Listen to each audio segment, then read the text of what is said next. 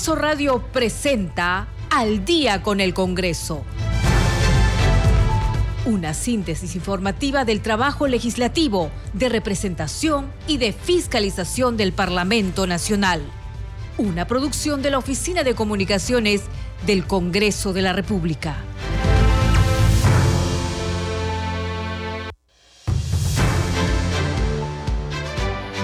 ¿Cómo están? Bienvenidos al programa Al Día con el Congreso. Les saluda Danitza Palomino.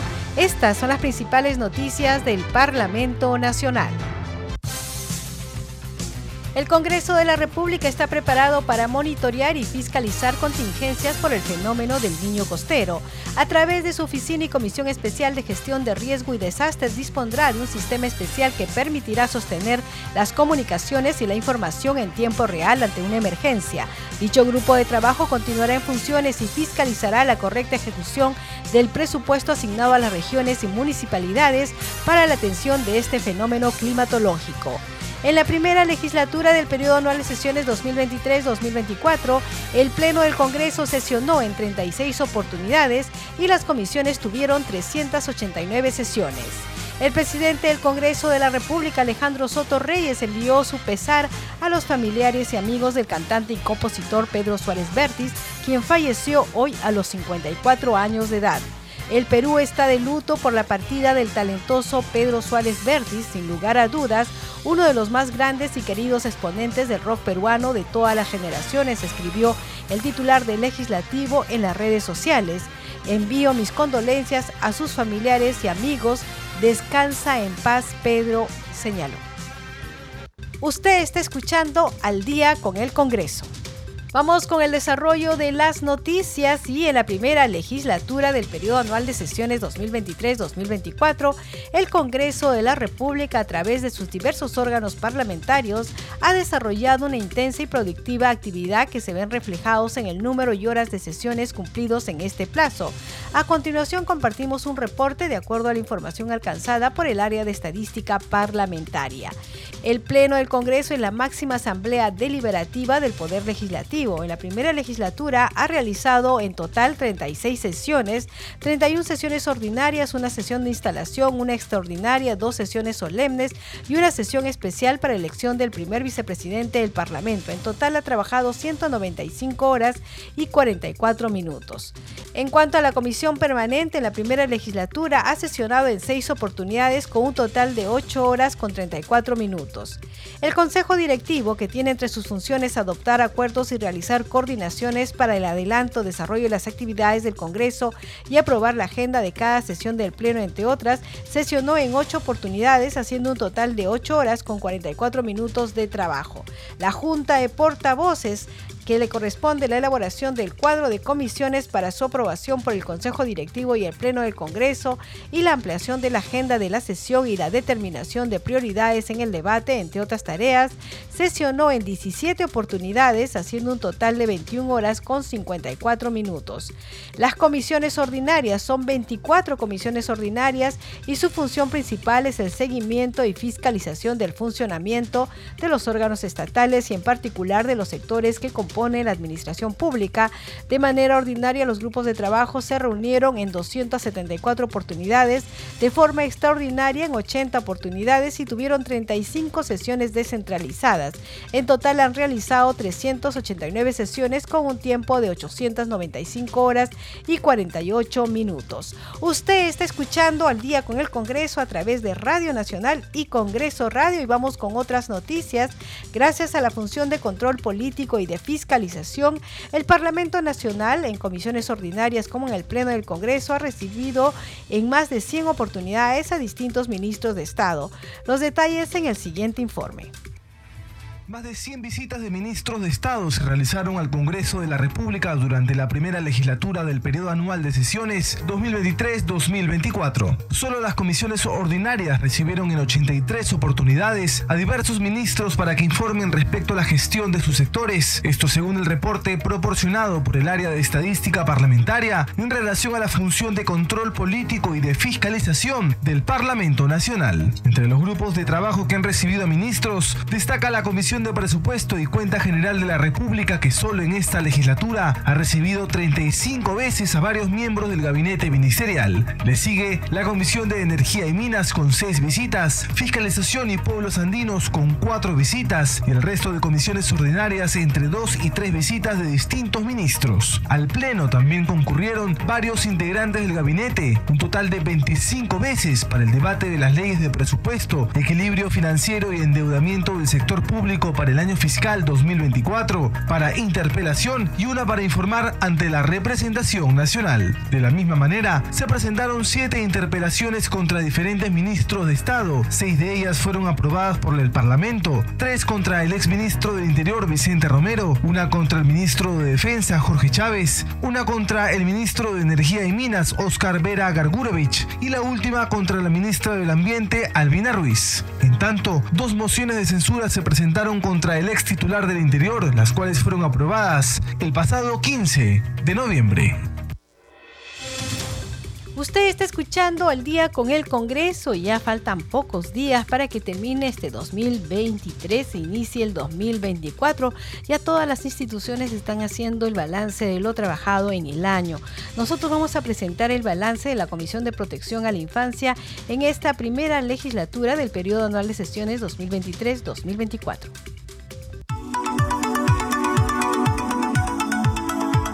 Protección de los niños, niñas y adolescentes es de gran importancia para el Congreso de la República y lo demuestra con el trabajo que viene realizando la Comisión Multipartidaria de Protección a la Infancia. A continuación, les compartimos el balance de lo que se ha logrado durante la primera legislatura del presente periodo.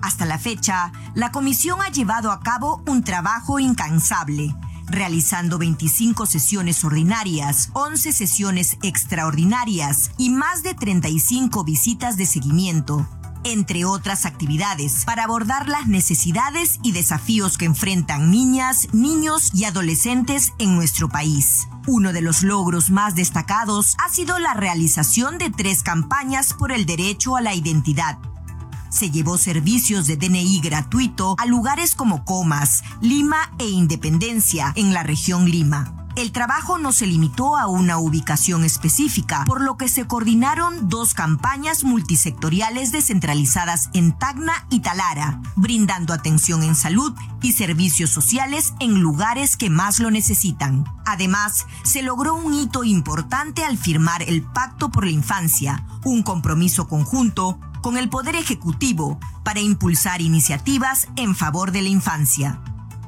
Junto a la Defensoría del Pueblo, UNICEF y la Mesa de Concertación, se elaboró la agenda para los gobiernos regionales y locales en materia de derechos de niñas, niños y adolescentes.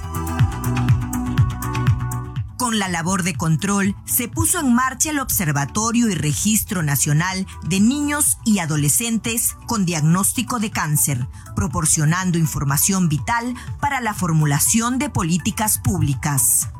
Además, se difundieron los esfuerzos a través del programa televisivo Juntos por la Infancia, transmitido por el canal del Congreso y plataformas virtuales. Los beneficiarios más importantes con el trabajo que busca realizar la Comisión Multipartidaria de Protección a la Infancia son todos los niños, niñas y adolescentes del país, quienes representan aproximadamente el 30% de la población peruana la comisión se ha propuesto cerrar brechas en las vacunaciones, ya que de las 17 vacunas regularmente necesarias, 15 se deben aplicar antes de los 5 años para tener niños y niñas protegidos, previniéndoles alrededor de 28 enfermedades, así como también reducir la anemia y desnutrición en la primera infancia. Otra meta igual de importante es realizar sesiones macroregionales proyectadas con sede en las regiones de Piura, Lima Provincias, Cerro de Pasco, Ucayali y Arequipa. También se continuará con las campañas de entrega de DNI gratuito y asegurar una mayor atención presupuestal. Además, trabajaremos en la acreditación de demunas en diferentes regiones, acortando la brecha de acreditaciones en las municipalidades distritales. En nombre de la Comisión Especial de la Infancia, reafirmamos nuestro compromiso de seguir luchando por un futuro mejor para nuestras niñas, niños y adolescentes.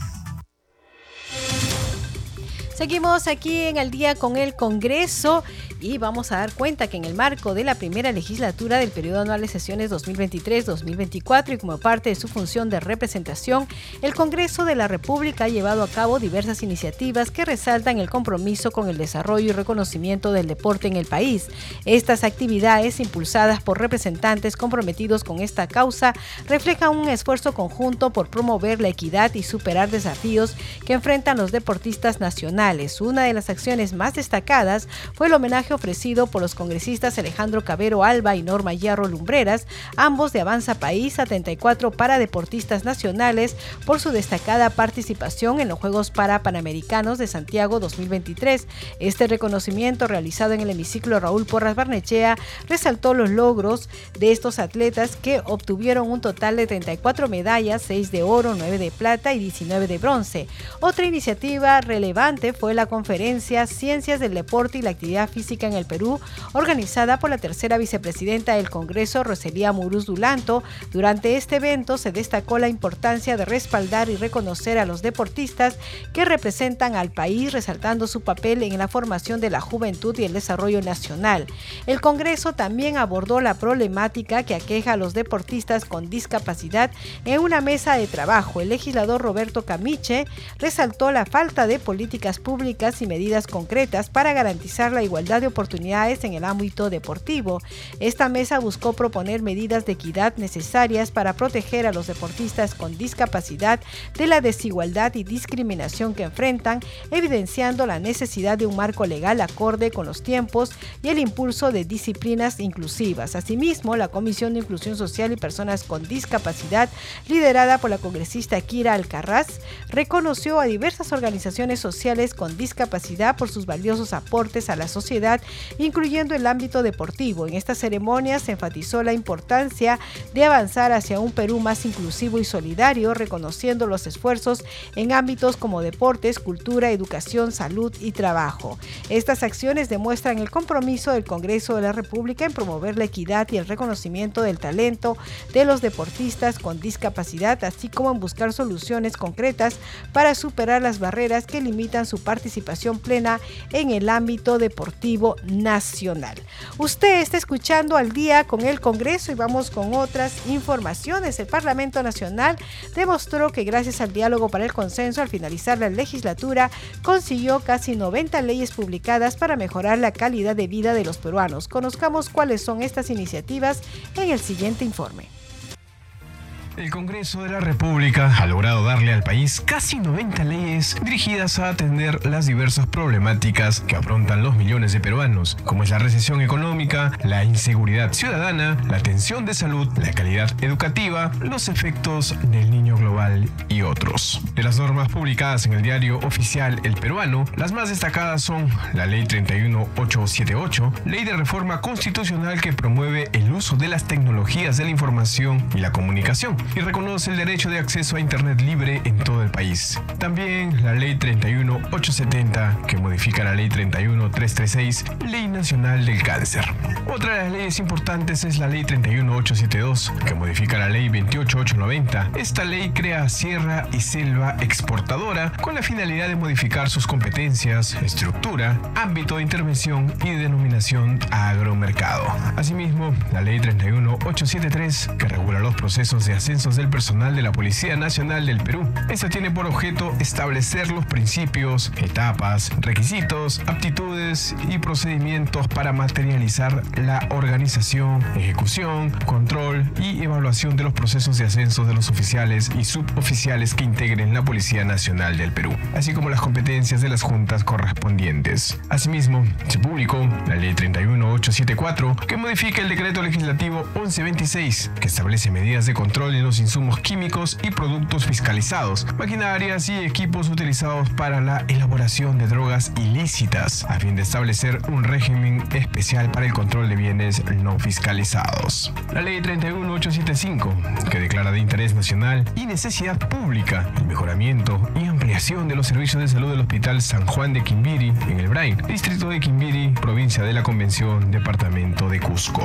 La ley 31876, que regula el proceso de ejecución de obras por administración directa a nivel nacional, de tal manera que éstas se realicen en las mejores condiciones de calidad, costo y plazo. La ley 31877, que establece la marca País Perú para promover y fortalecer la imagen del país. También la 31880, que delega en el Poder Ejecutivo la facultad de legislar en materia de seguridad ciudadana, gestión del riesgo de desastres, niño global, infraestructura social, calidad de proyectos y meritocracia. Asimismo, la 31881, que promueve brindar información de los alimentos que no contienen gluten. La 31882, que incorpora a los docentes civiles a las instituciones de educación superior del Ministerio de Defensa y del Ministerio del Interior en la carrera docente universitaria. También la ley 31883, que promueve la vacunación contra el virus del papiloma humano en la niñez y adolescencia. La 31884, que modifica la 26298, ley de cementerios y servicios funerarios respecto a la publicación de los precios y derechos de las sepulturas y servicios funerarios que presten los cementerios. La ley 31885, que declara de interés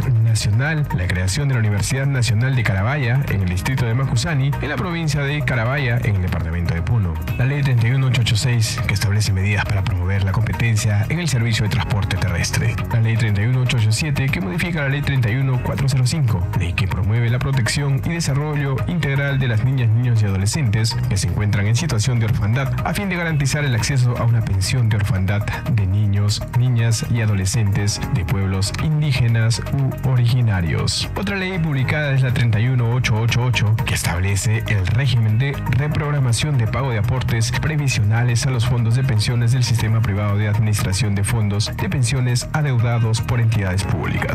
La ley número 31889, que declara de preferente interés nacional la inclusión del pañón Tacabambino como producto en el Plan Regional Exportador Cajamarca y la utilización de la marca Perú en dicho pañón. También fue publicada la Ley 31901, que modifica la Ley 29973, Ley General de la Persona con Discapacidad para promover la participación ciudadana en las entidades estatales en materia de discapacidad.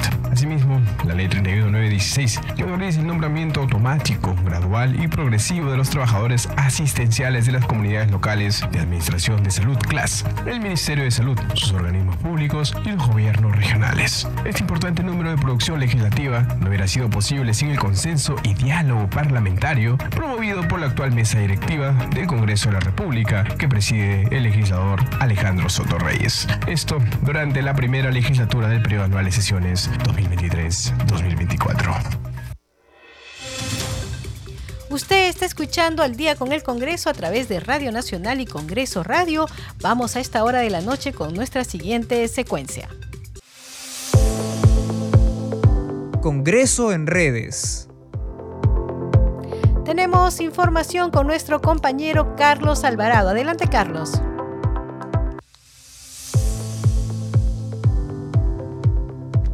Noches, Danitza. A continuación damos cuenta de lo que escriben algunos congresistas en las redes sociales. El presidente del Parlamento Nacional, Alejandro Soto Reyes, escribe, el Perú está de luto. La partida del talentoso Pedro Suárez Vértiz, sin lugar a dudas uno de los más grandes y queridos exponentes del rock peruano de todas las generaciones. Envío mis condolencias a sus familiares y amigos. Descansa en paz, Pedro escribe el titular del Parlamento Nacional Alejandro Soto. La legisladora Sigrid Bazán escribe, esta mañana nos reunimos con la alcaldesa de Barranco para dialogar sobre la situación de los pescadores artesanales que buscan seguir con sus actividades que forman parte de la historia y tradición del distrito. La legisladora Magali Ruiz señala, estamos experimentando un incremento preocupante en los casos de COVID-19 en nuestro país. La salud y seguridad de todos son nuestra máxima prioridad y es crucial que tomemos medidas preventivas para protegernos a nosotros y a nuestros seres queridos. La congresista Milagros Jauregui de Aguayo escribe, he presentado el proyecto de ley 6720 una ley que busca incentivar las adopciones especiales de niños mayores de 6 años, grupo de hermanos y aquellos con discapacidades o problemas de salud. Sigamos construyendo un futuro más sólido y cálido para todos, escribe la congresista Milagro Jauregui de Aguayo. Hasta aquí algunos tweets de los legisladores en las redes sociales. Regresamos contigo, Danisa. Adelante.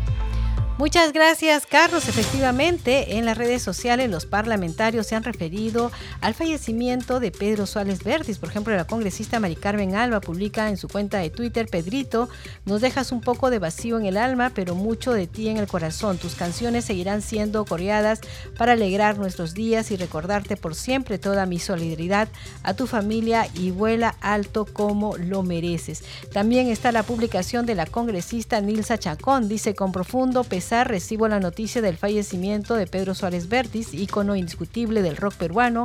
Su legado musical trasciende generaciones y seguirá inspirando mis condolencias a su familia, amigos y seguidores. Descansa en paz.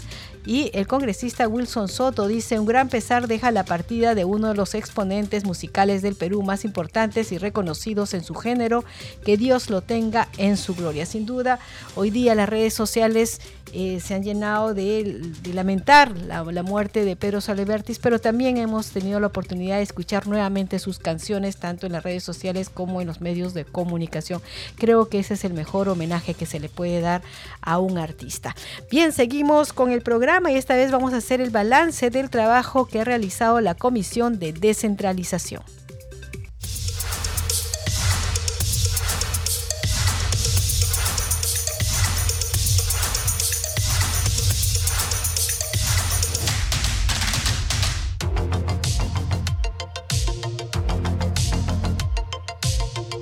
La Comisión de Descentralización aprobó más de siete dictámenes en 10 sesiones ordinarias, dos sesiones extraordinarias, así como una audiencia descentralizada en la región de Lambayeque. De los dictámenes aprobados, tres de ellos fueron respaldados por el Pleno del Congreso, convirtiéndose algunos de ellos en leyes. Entre los proyectos aprobados se encuentra el dictamen recaído en el proyecto de ley 4952, ley que modifica la ley 28976, ley marco de licencia de funcionamiento para regular los supuestos de clausura de establecimientos. Asimismo, el dictamen que establece medidas extraordinarias para la adquisición de maquinaria y equipo por parte de los gobiernos locales y regionales para gestión de riesgo de desastres que se encuentra pendiente de su autógrafa de ley. Otra iniciativa de ley aprobada fue el dictamen que establece medidas complementarias para la promoción del acceso a la propiedad formal, a fin de agilizar la formalización de la propiedad informal en posibles zonas de riesgo. Otros dictámenes aprobados por dicha comisión están vinculados a los proyectos de ley 3856, 4737, 4816 y 5276 que modifica la ley del servicio de serenazgo municipal para mejorar los procesos de selección, capacitación y entrenamiento del sereno municipal. De igual forma, el dictamen para promover el saneamiento físico legal de los bienes inmuebles prehispánicos y el dictamen que modifica diversas leyes a fin de fortalecer el rol de los gobiernos locales y regionales en los procesos de formalización de la propiedad informal. En esa misma línea de labor legislativa, el dictamen que modifica la ley 31069 ley que fortalece los ingresos y las inversiones de los gobiernos regionales a través del Fondo de Compensación Regional, FONCOR, a fin de reducir brechas de infraestructura en zonas de pobreza en la provincia de Lima, entre otros. Durante su labor de control político, la Comisión de Descentralización citó al presidente del Consejo de Ministros, Alberto Otaro La Peñaranda, quien dio a conocer sus aportes y puntos de vista sobre los proyectos de ley que establece la ley del fortalecimiento de la función de integridad en el sector público y el proyecto de ley que propone la ley de ordenamiento territorial y creación del Sistema Nacional de Reordenamiento Territorial. Asimismo, se invitó a la ministra de Vivienda y Construcción, Jania Pérez de Cuellar, para sustentar una iniciativa de ley del Poder Ejecutivo a través del proyecto de ley 5636-2023 que establece medidas para asegurar el acceso universal al agua potable. Refirió que existe la necesidad de cubrir el déficit de agua de manera complementaria y urgente para cerrar las brechas en este caso. La Comisión de Descentralización organizó el 29 de septiembre su primera audiencia descentralizada llevada a cabo en la región Lambayeque, donde pudieron escuchar a ciudadanos y autoridades sobre los proyectos de desarrollo regional y organización del territorio con la finalidad de construir un mejor futuro para dicha localidad y del país. Con todos estos logros, la Comisión de Descentralización busca el verdadero desarrollo de todo el país, aportando medidas que favorezcan a la población.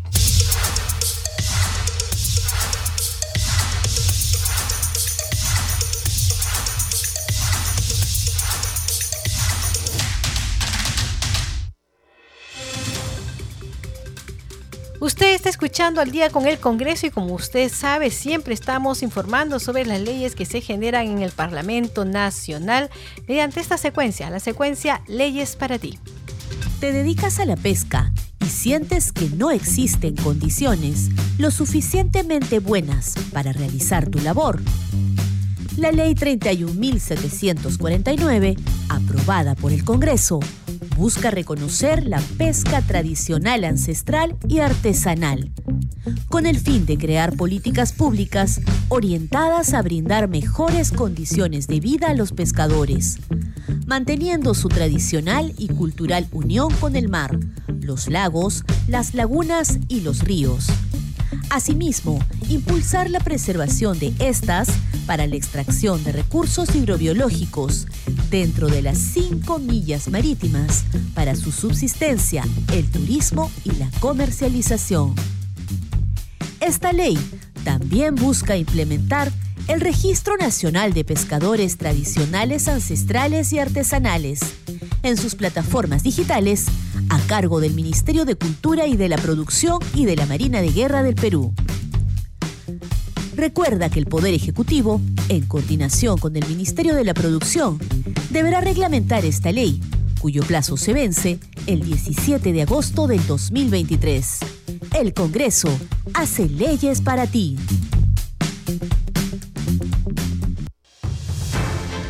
A esta hora de la noche hacemos una pausa y regresamos en pocos minutos con más información aquí en Al día con el Congreso.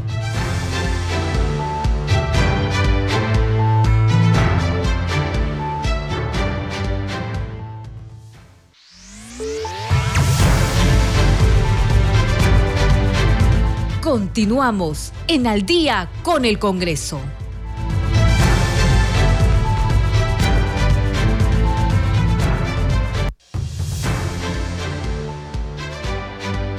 ¿Cómo están? Bienvenidos a la segunda media hora del programa Al Día con el Congreso. Los estamos acompañando en los controles Edson Tejeda y en la conducción Danitza Palomino. Vamos con los titulares.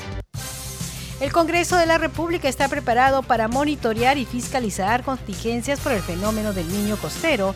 A través de su oficina y Comisión Especial de Gestión de Riesgo y Desastre dispondrá de un sistema especial que permitirá sostener las comunicaciones y la información en tiempo real ante una emergencia. Dicho grupo de trabajo continuará en funciones y fiscalizará la correcta ejecución del presupuesto asignado a las regiones y municipalidades para la atención de este fenómeno climatológico. En la primera legislatura del periodo anual de sesiones 2023-2024, el Pleno del Congreso sesionó en 36 oportunidades y las comisiones tuvieron 389 sesiones. El presidente del Congreso de la República, Alejandro Soto Reyes, envió su pesar a los familiares y amigos del cantante y compositor Pedro Suárez Vértiz, quien falleció hoy a los 54 años de edad. El Perú está de luto por la partida del talentoso Pedro Suárez Vértiz, sin lugar a dudas, uno de los más grandes y queridos exponentes del rock peruano en todas las generaciones, escribió en las redes sociales. Envío mis condolencias a sus familiares y amigos. Descansa en paz, Pedro, dijo finalmente. Usted está escuchando al día con el Congreso y vamos con el desarrollo de las noticias. El trabajo en el Congreso de la República no se detiene. El Ejecutivo publicó en el Diario Oficial del Peruano cuatro leyes aprobadas por el Parlamento para beneficio de importantes sectores de la sociedad. Vamos con el informe fueron publicadas en el diario oficial El Peruano cuatro leyes que fueron aprobadas por el Congreso para beneficio de los ciudadanos. La primera de ellas es la Ley 31.964, que amplía el plazo de adecuación de los docentes de las universidades públicas y privadas respecto de la obtención de grados académicos. La norma dispone que por única vez se extiende el plazo de adecuación a los requisitos de la ley universitaria para los docentes de las universidades públicas y privadas. Para ello tienen como plazo definitivo el 30 de diciembre del 2025 para obtener sus grados académicos. La segunda norma publicada es la Ley 31.964 1965, que modifica la ley que prorroga hasta el 31 de diciembre del 2025 el plazo establecido en la cuarta disposición complementaria transitoria y final de la ley de firmas y certificados digitales.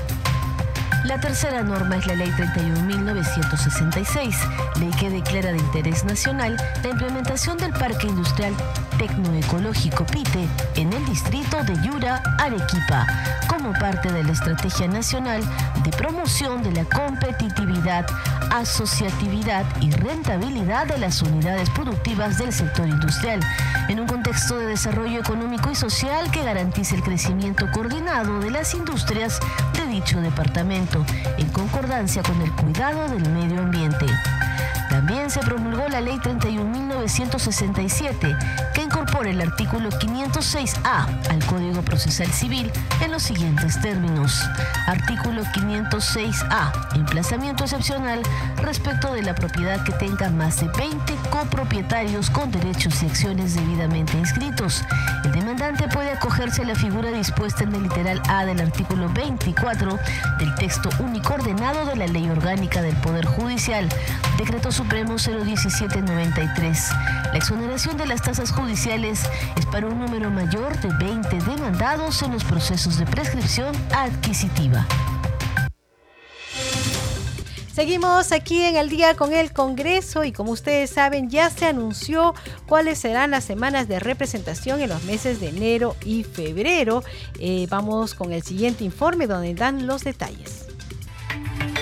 La representación nacional ya tiene actividades programadas para los dos primeros meses del 2024. A través de un oficio circular enviado a los 130 congresistas, la Oficialía Mayor del Congreso de la República informó las fechas de la semana de representación para los meses de enero y febrero del próximo año, dando cumplimiento a lo que establece el reglamento del Parlamento. En enero, la semana de representación irá del lunes 8 hasta el viernes 12 y en febrero será del lunes 5 al viernes 9. Con ello, se da cumplimiento a lo dispuesto en el inciso F del artículo 23 del reglamento del Congreso, el cual faculta a los representantes a mantenerse en comunicación con los ciudadanos y las organizaciones sociales con el objetivo de conocer sus preocupaciones, necesidades y procesarlas de acuerdo a las normas vigentes. En el caso de los congresistas elegidos por la circunscripción electoral de peruanos residentes en el extranjero, se constituyen siete días calendario en su circunscripción electoral. La Oficialía Mayor recordó que la la Junta de Portavoces, en la sesión del 30 de marzo del 2022, acordó que los congresistas podrán viajar a su circunscripción electoral de procedencia y o a una distinta circunscripción electoral dentro del territorio nacional durante la semana de representación. Usted está escuchando al día con el Congreso y vamos con más información. Esta vez vamos a hacer una, vamos a presentar un informe respecto al trabajo que ha realizado la Comisión de Cultura.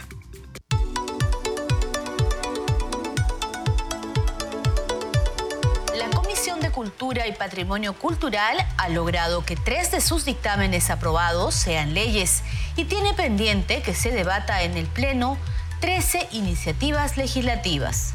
De estas, las más resaltantes son las que favorecen a los sitios arqueológicos y sus restauraciones.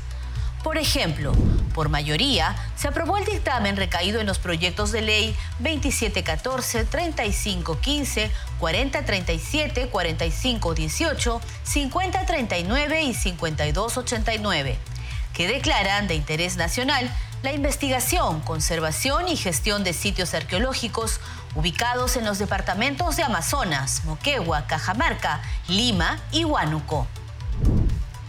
Asimismo, la Comisión de Cultura aprobó el texto sustitutorio que declara de interés nacional la protección, investigación, puesta en valor, difusión y promoción del sitio arqueológico Petroglifos de Cheta en el distrito de Santa Rosa de Quibes, en Canta, Lima Provincias.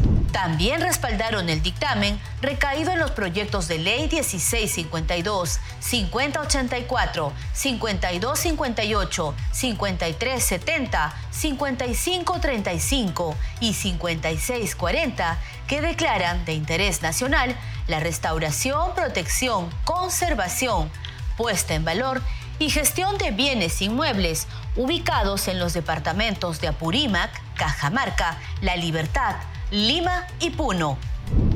Este grupo legislativo ha sesionado ocho veces de forma ordinaria y ha realizado dos audiencias públicas descentralizadas. Una se realizó en La Libertad por la problemática de la zona arqueológica de Chanchán, del complejo arqueológico Marca Huamachuco y de Huiracochapampa de la región La Libertad. La otra fue en el Cusco por la venta virtual de boletos para el santuario histórico de Machu Picchu. La Comisión de Cultura hizo un gran esfuerzo para conectar directamente este sector con la ciudadanía y también para atender la mayoría de las demandas más urgentes de la población. Seguimos aquí en el día con el Congreso y a la fecha el Parlamento Nacional ha logrado darle al país 89 leyes dirigidas a atender diversas problemáticas que afrontan los millones de peruanos como la recesión económica, la inseguridad ciudadana, la atención de salud, la calidad educativa, los efectos del niño global y otros. Es importante número de producción legislativa no hubiera sido posible sin el consenso y diálogo parlamentario promovido por la actual mesa directiva que preside el congresista Alejandro Soto durante la primera primera legislatura del periodo anual de sesiones 2023-2024. Entre estas leyes se encuentran la Ley 31881, ley que promueve brindar información de los alimentos que no contienen gluten, la Ley 31882, ley que incorpora a los docentes civiles de las instituciones de educación superior del Ministerio de Defensa y del Ministerio del Interior en la carrera de docente universitaria. También la Ley 31883, ley que promueve la vacunación contra el virus del papiloma humano en la niñez y adolescencia. La ley 31884, ley que modifica la ley 26298, ley de cementerios y servicios funerarios respecto de la publicación de los precios y derechos de las sepulturas y servicios funerarios que presten los cementerios. La ley 31885, ley que declara interés nacional la creación de la Universidad Nacional de Carabaya en el distrito de Macusani, en la provincia de Carabaya, en el departamento de Puno, y también se encuentra la ley 31886 que establece medidas para promover la competencia en el servicio de transporte terrestre. Recuerde, la relación de leyes se encuentra en la página web del Congreso de la República. Usted solo tiene que entrar a www.congreso.gov.p y ahí encuentra información de las leyes que se han aprobado en esta primera legislatura del periodo anual de sesiones 2023-2024. Vamos con otras noticias. El Congreso de la República creó la Oficina de Gestión de riesgos y desastres. Los detalles en el siguiente informe. Ante la proximidad del fenómeno El Niño, el Congreso de la República, a través de la gestión del presidente Alejandro Soto Reyes, ha previsto el despliegue de una serie de acciones mediante la creación de la Oficina de Gestión de Riesgo y Desastres, que funcionará de manera permanente al servicio de los peruanos. El responsable de la Oficina de Gestión de Riesgos y Desastres, Gerardo Rejas Tataje, señaló la importancia de articular acciones preventivas con el personal de las oficinas que componen el Congreso, los parlamentarios y con la instituciones encargadas de la evaluación y monitoreo del niño costero. Cabe resaltar que debido a la antigüedad de nuestra sede legislativa, esta puede verse afectada ante una eventualidad. Rejas Tataje informó que se instalará un sistema de radiofonía que estará interconectado en todas las sedes del Parlamento, a través de la cual se brindará información de cómo proceder ante un riesgo inminente. Finalmente señaló que esta oficina ofrecerá información a los congresistas en tiempo real de lo que viene ocurriendo en cada región en caso de un desastre natural, gracias a una alianza estratégica con INDECI, CENAMI y el Centro de Operaciones de Emergencia Nacional. Seguimos aquí en el día con el Congreso y la Oficina de Gestión de Riesgos y Desastres del Congreso operará un sistema de comunicación satelital para proporcionar información oportuna. Vamos con el informe. Para asegurar la oportuna información de próximos acontecimientos suscitados por fenómenos naturales como el niño costero, el Congreso de la República operará un sistema que permitirá sostener las comunicaciones en tiempo real en salvaguarda de la población. Este servicio será operado a través de su Oficina de Gestión de Riesgo y Desastres, que podrá monitorear los escenarios de las diversas regiones del país. El jefe de la Oficina de Gestión de Riesgo y Desastres, Gerardo Rejas Tataje, señaló que contar con un sistema satelital que está a 600 kilómetros alrededor de la Tierra permitirá que no se caiga el sistema de comunicaciones, como por ejemplo Internet. Además señaló que tienen previsto junto a la Comisión Especial de Seguimiento a Emergencias y Gestión de Riesgos de Desastres convocar a los gobernadores regionales a fin de proveerles información sobre el sistema satelital de baja órbita y sus beneficios para el monitoreo de las distintas jurisdicciones. La oficina será próximamente implementada con 25 monitores para que la representación nacional pueda estar al tanto de la última información que está sucediendo en su región y conocer las zonas de alto riesgo. Usted está escuchando el día con el Congreso a través de Radio Nacional y Congreso Radio y por supuesto el trabajo del Parlamento para enfrentar el fenómeno del niño también tiene que ver con el tema de articular acciones con las autoridades regionales y locales. Vamos a escuchar el siguiente informe. El Congreso de la República, desde su labor de fiscalización, siempre ha destacado la necesidad de articular planes de acción con autoridades regionales y locales en atención a las demandas de la población ante la llegada del fenómeno del niño costero. Pero, ¿cómo se ha desarrollado este evento climatológico a lo largo del tiempo en el Perú? Conocido desde la existencia de civilizaciones preincas como Moche, Lima y Nazca, este fenómeno ha dejado huellas en la geomorfología y estudios paleontológicos, evidenciando su existencia durante al menos 40.000 años atrás. Hasta el niño costero de 1997 y 98 se registraron alrededor de 25 episodios de este fenómeno los eventos de 1891 y de 1925, comparables en intensidad a los de 1982, 83, 1997, 98 y 2017, causaron lluvias torrenciales, sequías y pérdidas humanas y materiales, impactando la economía y la producción nacional. En efectos de intensidad, el niño costero de 1997 y 98 fue el más grave, causando pérdidas económicas por alrededor de los 3.500 millones de dólares, el 6.2% del PBI anual de 1998. Los desastres de mayor magnitud se registraron en las regiones de Piura, Tumbes, Ica, Trujillo y Chimbote. Más de 42.000 viviendas fueron destruidas por aludes, huaicos e inundaciones.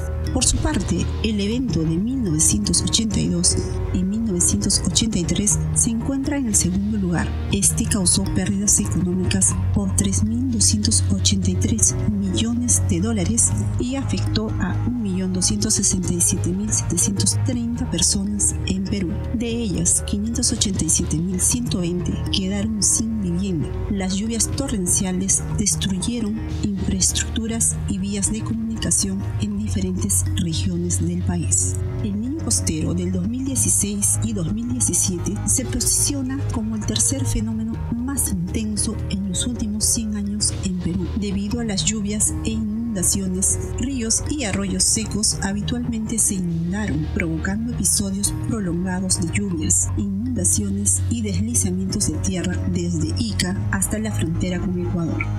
Inundaciones causaron la muerte de 162 personas, afectaron a casi 1.5 millones de personas y dañaron cientos de miles de hogares, comprometiendo también la infraestructura crítica y el acceso a comunidades necesitadas. Las pérdidas económicas, según el Banco Central de Reserva del Perú, alcanzaron los 3.000 millones de dólares, equivalente al 1.6% del PBI, abarcando daños en infraestructura, carreteras, puentes, cultivos y viviendas. Por ello, es fundamental la articulación entre todas las autoridades, tal como viene realizando el Congreso en salvaguarda de la población más vulnerable.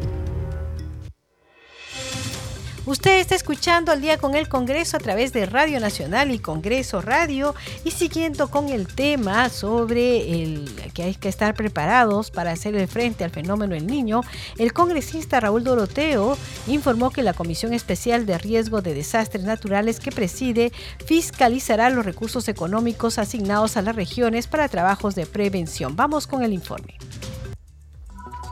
El presidente de la Comisión Especial de Seguimiento, Emergencias y Gestión de Riesgo de Desastres Naturales, Raúl Doroteo, anunció que el grupo de trabajo fiscalizará los recursos económicos asignados a las regiones en materia de prevención de desastres en la ley del presupuesto 2024 ante la llegada del fenómeno El Niño Costero. Se ha destinado un 9%, esperemos que sean redistribuidos y que sean bien ejecutados a través de gobiernos regionales, gobiernos locales y el gobierno nacional que ya ha invertido más de 4 mil millones en la etapa de prevención.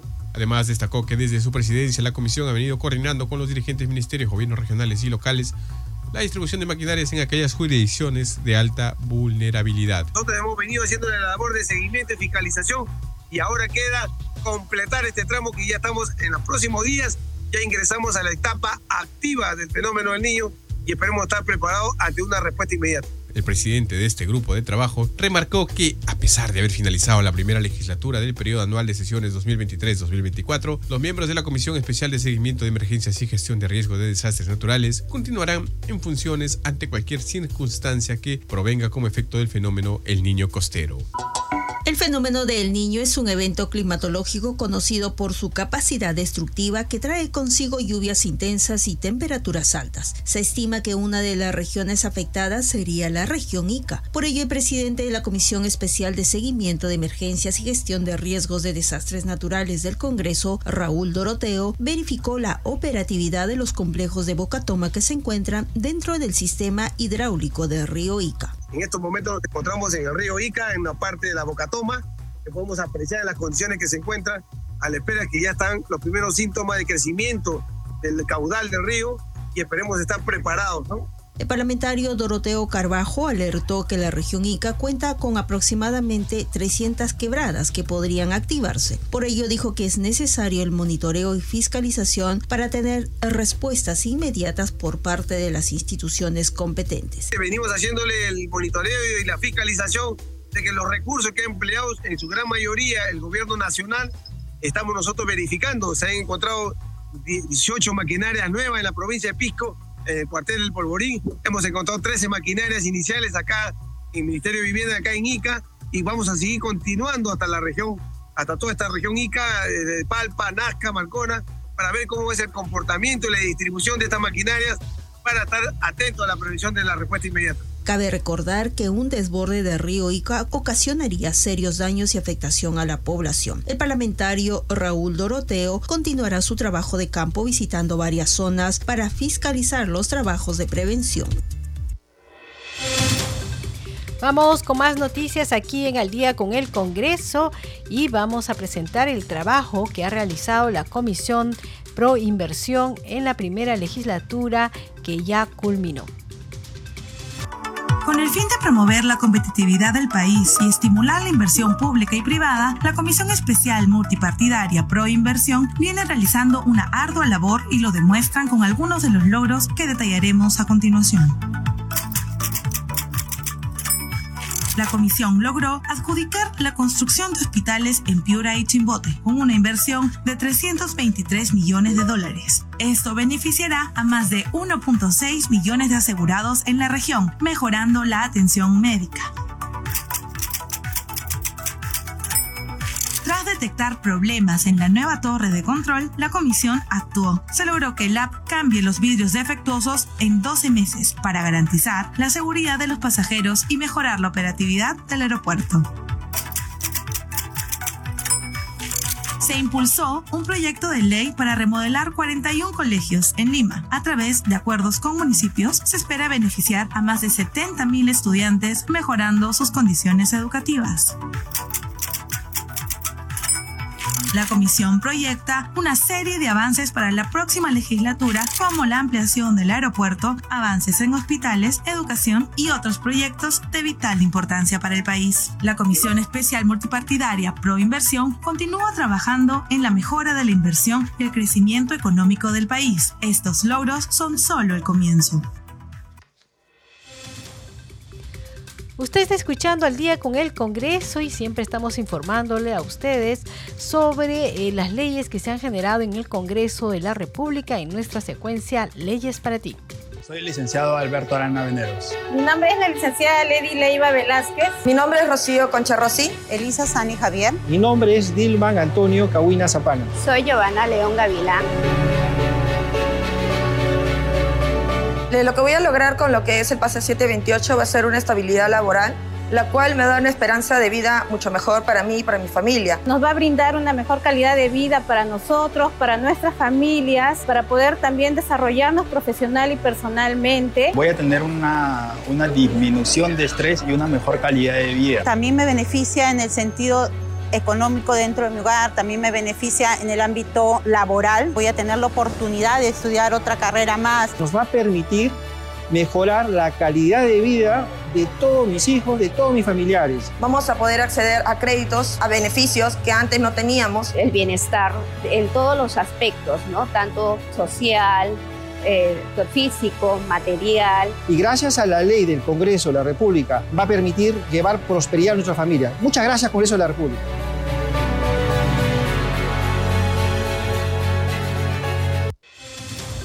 Y en esta hora de la noche nos vamos con los titulares.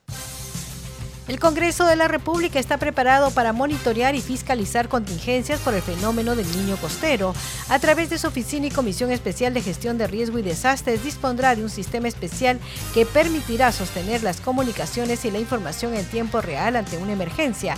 Dicho grupo de trabajo continuará en funciones y fiscalizará la correcta ejecución del presupuesto asignado a las regiones y municipalidades para la atención de este fenómeno climatológico. En la primera legislatura del periodo anual de sesiones 2023-2024, el Pleno del Congreso sesionó en 36 oportunidades y las comisiones tuvieron 389 sesiones. El presidente del Congreso de la República, Alejandro Soto Reyes, envió su pésame a los familiares y amigos del cantante y compositor Pedro Suárez Verdis, quien falleció hoy a los 54 años de edad. El Perú está de luto por la partida del talentoso Pedro Suárez Verdi, sin lugar a dudas uno de los más grandes y queridos exponentes del rock peruano de todas las generaciones, escribió el titular del legislativo en sus redes sociales. Usted está escuchando al día con el Congreso.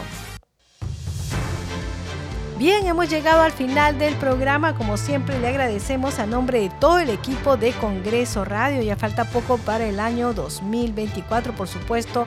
Le deseamos muchos éxitos, mucha, mucho bienestar, mucha salud y también mucho amor, por supuesto.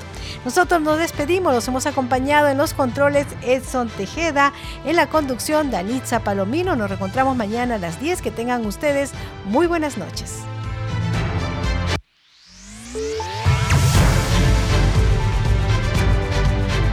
Congreso Radio presentó Al día con el Congreso.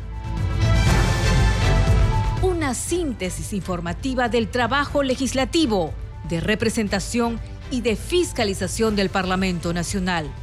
Una producción de la Oficina de Comunicaciones del Congreso de la República.